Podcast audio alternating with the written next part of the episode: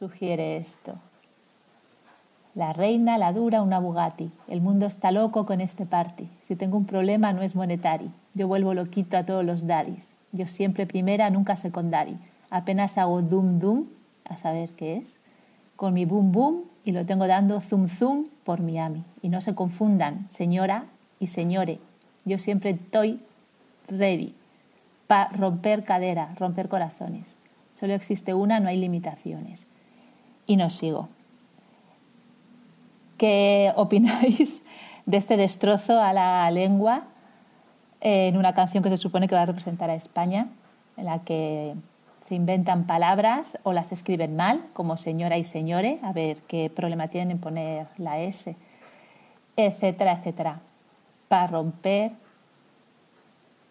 ¿Cómo os quedáis?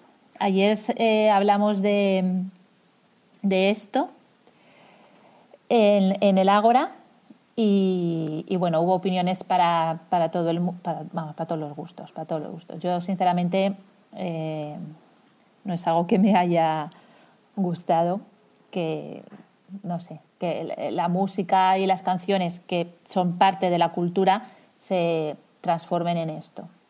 No sé si tenéis alguna opinión. ¿Y qué ha pasado con todo esto? Pues que se ha montado un buen pollo, ¿o no? un buen pollo que nos ha tenido hablando eh, por todo, por redes, en, nuestros corrillos habituales, familia, amigos y demás. Y, por qué decimos un pollo? ¿Qué tiene que ver el pobrecico animal, la ave, el ave, con, con esta referencia a armar un escándalo o a cuando hay follón o un desacuerdo con bronca, porque siempre tiene esa connotación de, bronca, ¿no? Eh, el, montar un pollo. ¿Sabéis de dónde viene? Venga, os lo cuento. El origen de, la expresión montar un pollo en realidad no tiene que ver con pollo con dos pollo animal, sino con pollo con Y. ¿Y qué es un pollo? Es una pequeña tribuna portátil empleada básicamente para ganar un poco de altura y así quedar por encima de las personas a las que les hablas. En el siglo XIX era muy común que hubiese oradores en las plazas y parques públicos de los distintos pueblos. Claro, como no tenían Twitter, pues utilizaban esta manera y, era la forma de, llegar al, público eh, para hablar de política, de religión o de cualquier otra cosa. Entonces llegaban a los lugares, ponían su pollo y se subían a él para que la gente les prestara más atención. De esta manera, lo que empezaba siendo un sano debate sobre las medidas de un partido gobernante o sobre la, oposición, lo que quería contar o lo que fuera, solía terminar a voz en grito con insultos y a veces llegaban a las manos con golpes, puñetazos y demás. En resumen, cada vez que se colocaba un podio portátil de este tipo, un pollo, tanto el orador como los oyentes terminaban montando, lo dicho, un buen pollo. Vamos, nada que no pase en la actualidad en, incluso en, el gobierno, vamos, en, la Moncloa, en la Moncloa, no, perdón, en el Congreso, en el Congreso.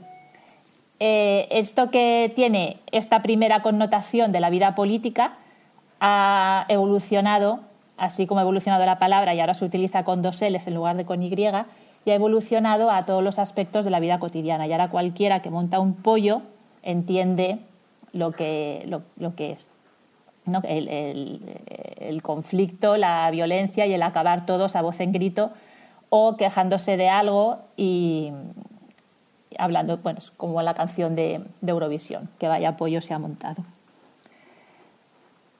Me dice Silvia que en algunas partes de Andalucía el pollo es la encima de la cocina, efectivamente, sí, sí, sí. Y también viene de ahí, ¿no? de, de esta pieza o este mueble o lo que, como lo queramos llamar, para levantar algo. Y sí, en la cocina también se utiliza, efectivamente. Gracias. ¿Algún comentario sobre esto? ¿O seguimos? Que ahora viene la colleja del día. Hola, buenos días. Hola, Eugenia. También pollo con Y se utiliza en, los pueblos, eh, son, se vendría a ser los bancos estos de piedra que suelen estar, bueno, pues de saliente en, los, en las fachadas pues de, edificios, principalmente ayuntamientos, que donde se suele poner eh, la gente, pues eh, como se dice, a tomar la fresca, ¿no? Por la tarde. Entonces serían esa especie de, apoyos, de, de pollos, de, bancadas, de bancadas de, piedra. También se utiliza apoyo con ese, ese significado. Mm. Sí, sí. Pues de ahí precisamente viene, viene la expresión. Es, eh, no, yo no sé cuántos sabían que venía de aquí, porque cuando lo ves escrito, se ha montado un buen pollo, lo ves con dos L's. Entonces, claro, la imagen es la del pollo, no, no, no la del pollo con Y. Y, y, sí, bueno, hay gente que sabrá que sí que viene de aquí, pero muchas otras personas no, porque al verlo escrito con diferente grafía, pues te lleva a confusión, evidentemente. Pues vamos a seguir con eh, un poco violento el tema de hoy, porque vamos a seguir con la colleja, y la colleja de hoy va para los que utilizan eh, continuamente la palabra disruptivo. ¿Qué quiere decir disruptivo? Según, según la RAE, que produce disrupción. ¿Qué quiere decir disrupción? Rotura o interrupción brusca. Eh, ha sido adoptada por, por la RAE eh, en, este, en el sentido que vamos a hablar por su derivación del inglés, que es igual que veíamos el otro día con empoderamiento pero su origen es mucho anterior porque viene del latín disruptio, ¿vale? Y, tiene esa intención, rotura o interrupción brusca.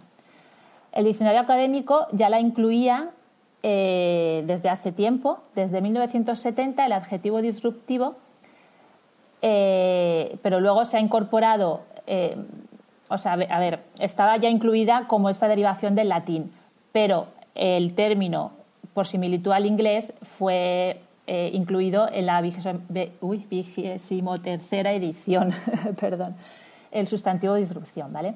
Entonces, es una de las palabras también que está muy de moda, sobre todo en los entornos de marketing, de emprendimiento, pero ¿por qué se usa? Y sobre todo, ¿está bien utilizada?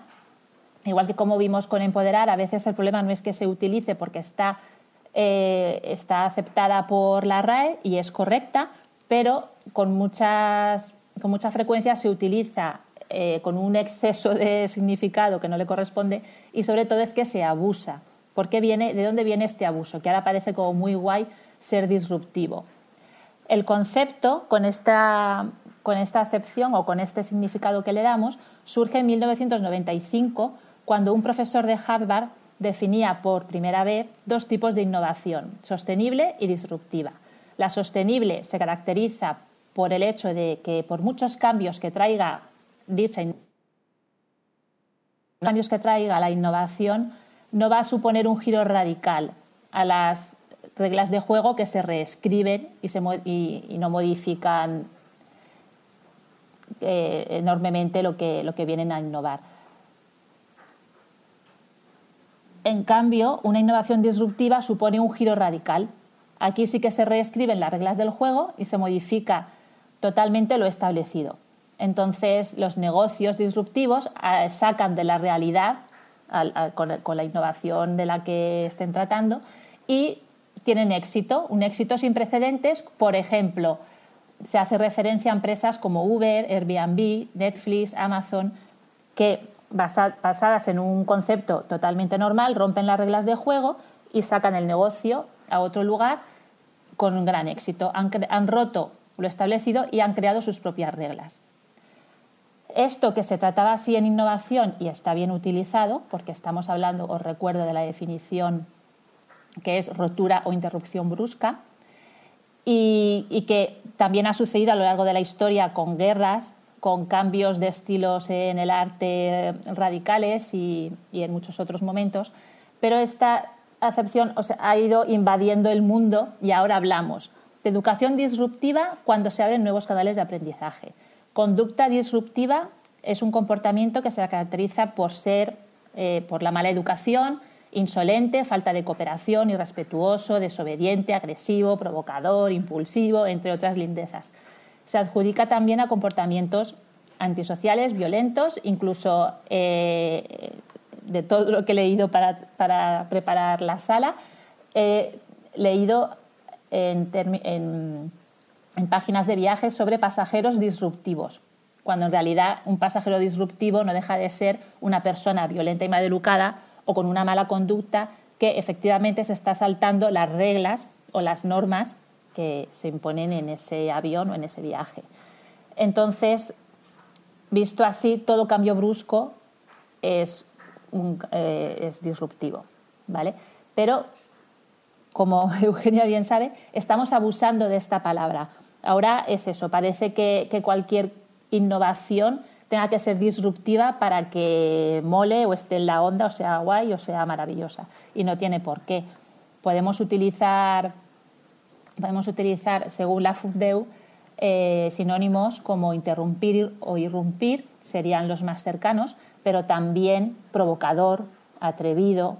Entonces, cuando se quiere utilizar en este sentido, se utiliza disruptivo y aquí sí que nos excedemos a lo que realmente eh, significa. Entonces ya estamos como, como siempre, ¿no? saltándonos la mera eh, definición para, para, utilizarlo, pero sobre todo, como os decía al principio, es el abuso lo que no, nos chirría a muchas personas. Quizá en un futuro pase, como ha pasado, ya os lo dije el otro día, con Bizarro, y la RAE introduzca también como definición, o sea, como significado, eh, los términos que tienen que ver con atrevido, provocador y demás. ¿Qué os parece? ¿Utilizáis esta palabra? No. Yo sé que tú no. Eso, de esas palabras eh, de las cuales se abusa hasta, hasta el hastío, la saciedad y que a mí me chirrían por todos lados, entonces eh, pues ya es, aburrimiento. Y, y, no, procuro, procuro evitar esas palabras, pues igual que empoderamiento o muchas otras de las cuales ya hemos comentado alguna vez. Y disruptivo, disruptivo entraría dentro de esa lista de mis palabras vetadas. claro, pero si la utilizas en un contexto en el que está bien, pero es que es eso, ahora empiezas a, ver páginas web, sobre todo de gente de marketing o que trae soluciones nuevas a algo, o aquí mismo hemos estado, o yo he estado en salas en las que hay muchos gurús te cuentan sus métodos para que te empieces, empieces a ganar millones y todo eso es disruptivo. Parece que si no le ponen la palabrita al lado no lo vayas a vender o algo así. Entonces ahí sí que para mí sobra. De hecho me, me tira para atrás. Si en alguna cosa lo veo así, no sé, me hace dudar un poco de lo que me están vendiendo porque veo que no, no sé. Pero bueno, eso es yo personalmente. ¿eh? A vosotros si os gusta podéis utilizarla porque está en, la RAE y no estáis saltando ninguna norma, no estáis siendo disruptivos sí. O sí. Bueno, pues yo tenía preparada otra cosilla, pero la persona que me lo tenía que hacer no ha venido, así que lo pasaremos al martes que viene. Tenía que haberle avisado porque igual se la ha olvidado. Y bueno, la palabra de la semana pasada os recuerdo que el significado era especulación abusiva y con muy buen criterio Antonio Bellido lo utilizó en, la sala del miércoles pasado de Bitcoin desde cero y es agiotismo. Y agiotismo es una palabra incluida en el, RAE en el año 2020 que se utiliza bastante poco, pero si la incluyeron es porque se estaba utilizando, de hecho, si no, ¿para qué? y, viene, a, bueno, viene a, señalar esto, ¿no? la especulación abusiva. Ya os conté que como me decíais que ponía palabras antiguas, pues digo, voy a poner una nueva, de 2020. Agiotismo. Así que ya la sabéis. Si queréis aplicarla a los bancos o a quien queráis, podéis utilizarla. La próxima vez que tengáis una reunión en el banco se lo soltáis. Y la, la definición que traigo hoy se introdujo esta palabra en 2016 en el diccionario de la RAE. Y el significado es que es muy sorprendente y desconcertante. ¿Alguien tiene alguna idea de qué puede significar? Nadie no se os ocurre. Bueno, os dejo pensando. No me seáis malos y no vayáis a Google. Pensad un poquito, que a lo mejor lo sacáis. Os voy a dar una pista que seguro que Eugenia la pilla enseguida tiene que ver con la efeméride de ayer, con el Día Internacional de ayer. A ver quién me escribe por backchat. ¡Ay, Antonio! Sí, Antonio me las adivina siempre, ¿eh? Me voy a gastar un dineral en cervecitas con Antonio. sí, Antonio, has adivinado. Muy bien. Premio. Pues bueno, eh, dime, Gemma. No, no, no te digo. Vale, Perdona. Sí, sí. No, no, es que la aplicación me está yendo muy mal y entro, salgo. Mm, no, no, no estoy haciendo nada, perdona. Nada, tranquila. Hoy está la aplicación un poco tonta, es verdad. Ya, ya hemos tenido problemillas en el Ágora. Bueno, pues como no ha venido mi invitada, que os iba a contar una anécdota sobre el uso de las palabras, no, sobre el, diferente nombre que le damos a un mismo objeto en diferentes países. Y esto cuando viajas, sobre todo a Latinoamérica, te puede llevar a situaciones graciosas o conflictivas, depende de la palabra que sea. Y, lo contó en, una, en otra sala y le, invité a venir y me dijo que, sí, por supuesto. Yo prefiero que lo cuente ella, pero bueno, hablaremos luego. Si no puede venir, os la contaré yo, que me haga un resumen, porque ya no me acuerdo de los detalles. Pero bueno, son situaciones eh, muy curiosas y mm, a veces por Back Channel me, me, comentáis algunas cosillas de, palabras, el, vamos, de las palabras que comento aquí cómo se utilizan en Latinoamérica y está genial, pero yo si queréis os invito a, subir y a que lo contéis vosotros. Mira, Germán sube.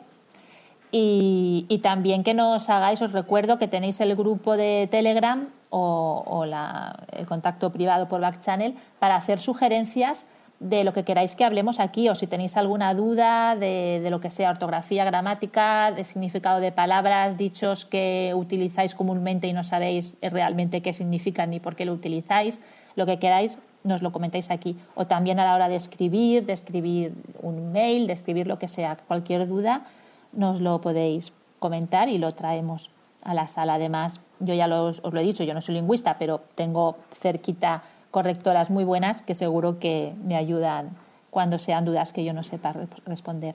Y le doy la bienvenida a Germán. Hola, gracias por estar aquí. Cuéntanos. Hola Pilar, ya me imagino la palabra de la a la que te refieres. Por eso subí. Ah, puedes decirla. Si, quieres decirla, no pasa nada, ¿eh? bueno, venga. Te voy a decir cómo yo me encontré con esa palabra. La palabra escoger, ¿vale? Yo no lo había escuchado. A ver, mi madre es española, mi padre es ecuatoriano, yo crecí en Ecuador hasta los 18 años y a los 18 años me fui a los Estados Unidos. Y una vez, en, el primer mes que estuve en Estados Unidos, estaba tomando clases de inglés y estaba en una parada, ¿no? Una parada de autobús, estaba esperando el autobús y le pregunté a una persona que me parecía que era latina, resulta que era una persona de creo que de El Salvador, de Guatemala, de Centroamérica, y le pregunté, disculpe, ¿por dónde puedo coger el autobús? Esa fue mi pregunta, ¿no? Y la respuesta fue, pues intente por el escape. por el escape, imagínate. Ahí es cuando primera vez entendí que ya no podía utilizar esa palabra en esa región, ¿no? Es, sí, esa, esa es de las conflictivas.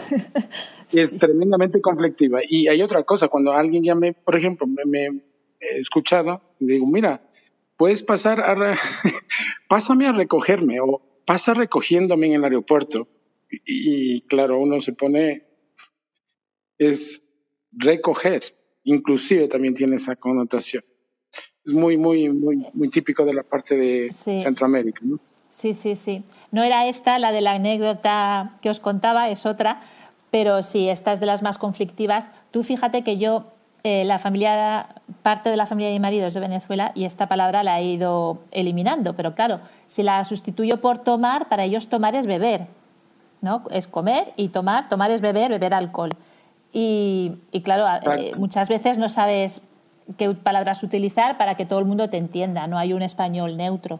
Y en, un grupo que estoy de escritoras hay una chica que es argentina y también estamos siempre comentando, es que esto aquí significa otra cosa y es, es muy curioso, se aprende mucho también, pero claro, cuando quieres mm, eh, hablar correctamente también para que la otra persona, si es de otro país, lo, entienda con corrección, es difícil saber qué palabras tienes que utilizar. Gracias por, sí, esa, esa, esa, te puedo decir, Pilar, que es la más conflictiva en Latinoamérica, sí, según lo que veo. Y, claro, se te escapa porque es una palabra natural, ¿no? De, castellano. pero... para nosotros sí. Cuando vas allí, sobre todo, tienes que medir bien, pensar antes de hablar, que se, se dice. Bueno, Mónica, hola, gracias por venir. Cuéntanos. Hola, buenos días. Yo estaba escuchando. A mí me, me chocó, como, como comentabas antes, que, que chirría cuando se utiliza la palabra mm, disruptivo, disrupción. Eh, yo cuando entré en Clubhouse me chocó que había muchas salas que se hablaba sobre visión, muchas, que todo el mundo hablaba sobre la visión y luego entraba y nadie hablaba sobre la visión real. Y me chocó eso, ¿no? la, ambigüedad de, algunas palabras que son clarísimas para los que nos dedicamos al ámbito profesional y que después se utiliza de otra manera mucho más abstracta. Y me chocó eso, ¿no? Que, que no se me había ocurrido hablar de visión sin hablar de visión. Y eso me, me ocurrió aquí en Clubhouse por primera vez. Era a modo de anécdota comentarlo, ¿no? Porque, porque yo sí que hago salas sobre visión y, en las que entraba yo realmente no se hablaba de eso. Me chocó al principio y, me, me, me, costó un poquito acostumbrarme, pero ahora ya, ahora ya está. Os lo quería contar a forma de anécdota. Claro, cuando una palabra tiene varios significados y, tú por tu profesión estás metida en uno de ellos, pero luego ves que, que, tiene más acepciones y sí, es curioso, es curioso. También me ha pasado alguna vez algo así. Gracias por la anécdota. Dime, Germán. Tengo una pregunta porque primera vez que escucho la palabra accionismo, ¿me la puedes definir? ¿Cómo la puedo utilizar? Accionismo. Porque relativamente es nueva. Sí, sí, pues, accionismo. Yo no la he, no la había escuchado. Está en la RAE, bueno, espérate que yo te lo tengo que mirar porque no lo sé. A menos que esté equivocado. no se puede usar. Ah, bueno, sí. ah, a menos, a menos que te entendí mal, pero accionista, bueno, lo entiendo. Pero creo que mencionaste antes de mencionar que una palabra que está que es nueva, que salió en el 2020, a menos que te escuché mal. Ah, no, no, no, no, esa era otra. Esa agiotismo. Agiotismo, sí. Creo que te refieres a esa palabra, ¿no? Que ha explicado antes. Agiotismo. Exacto. Agiotismo es especulación abusiva, agiotismo. Es una palabra muy rara, pero está la RAE. Agiotismo. A-G-I-O-T-I. Ok, agiotismo. Sí, eso es, eso es. Bueno, pues me la voy a tener que aprender porque es lo que pasa, ¿no? Hay mucha especulación disruptiva por todo lado. Ya has puesto todas, especulación disruptiva y agiotismo, no. Especulación abusiva es la definición que tiene. Abusiva, ok, ok. Sí, sí, sí. A ver si encuentras ejemplos de agiotismo.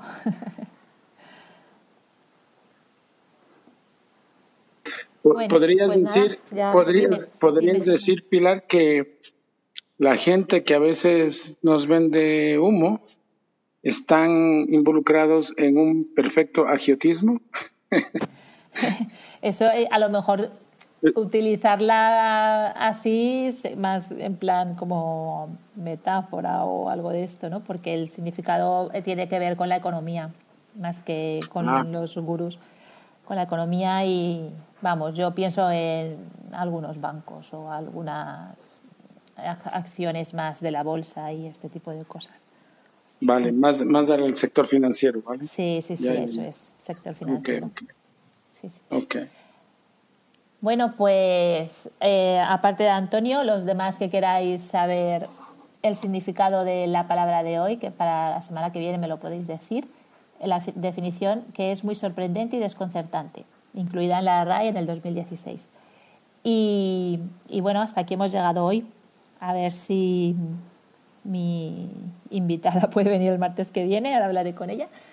Y podéis traer todas las anécdotas que queráis, por supuesto que sí. Y nada más, muchísimas gracias por estar hoy aquí, un martes más.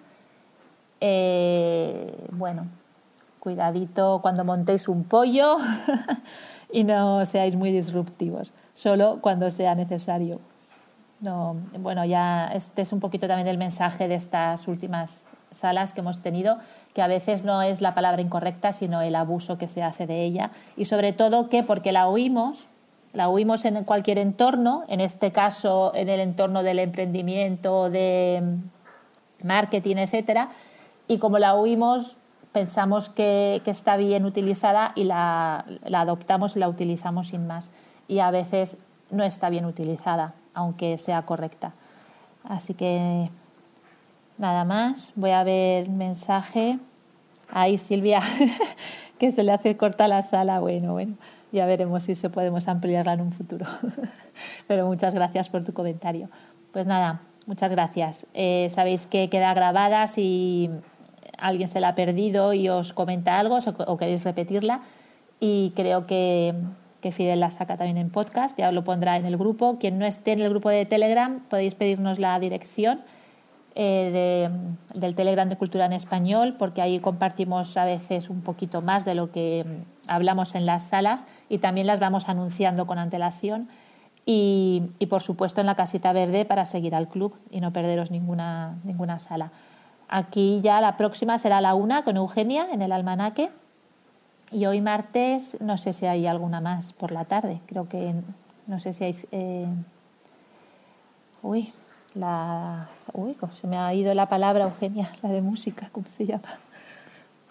Bueno. La de... Así, ah, la, la filmoteca. Filmoteca, sí. No sé si hay hoy. No sé, y hoy Mm, no sé si también digitaliza tus ideas, puede ser, hoy a las 11. Pues yo pensaba que sí, pero, pero en el Ágora al despedirse Fidel no la ha nombrado, así que no lo sé. No estoy 100% No, digo porque como me suena que en el perfil la tiene agendada. Sí, está, está agendada. Digitaliza tus ideas a las 11, sí que está. Y Firmoteca también está agendada, lo estoy viendo ahora. La de, la de DTI, Digitaliza tus ideas, el tema es el final de las contraseñas y la de la Filmoteca, eh, música clásica y cine, no pone el tema de hoy. Pues bueno, si os quedáis por aquí, podréis eh, estar también en estas salas y, nada, nos seguimos escuchando. Eh, repito e insisto, cualquier sugerencia, pregunta, duda, lo que queráis, nos lo podéis hacer por el grupo de Telegram o me escribís y resolvemos las dudas la semana que viene. Muchísimas gracias y hasta pronto. Muchas gracias, Pilar.